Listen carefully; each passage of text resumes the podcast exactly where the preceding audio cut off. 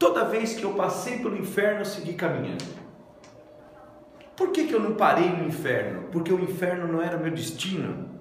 Sabe por quê? Porque da onde eu vim e as condições que me foram impostas no meu nascimento, na minha castra, eram os piores possíveis. Mas não queria dizer que eu tinha que aceitar aquela situação, que eu tinha que continuar sentado tomando café com o diabo. Não.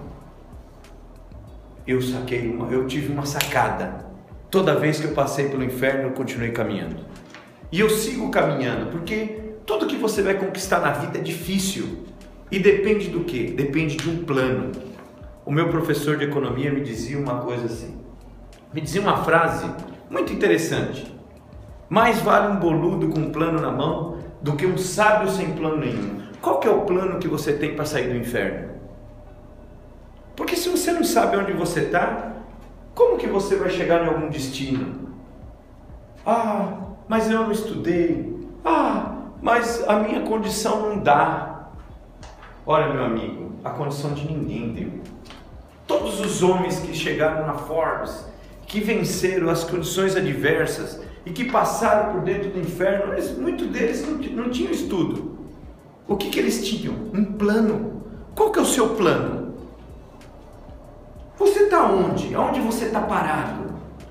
Aonde você quer chegar? Um exemplo, você está aqui.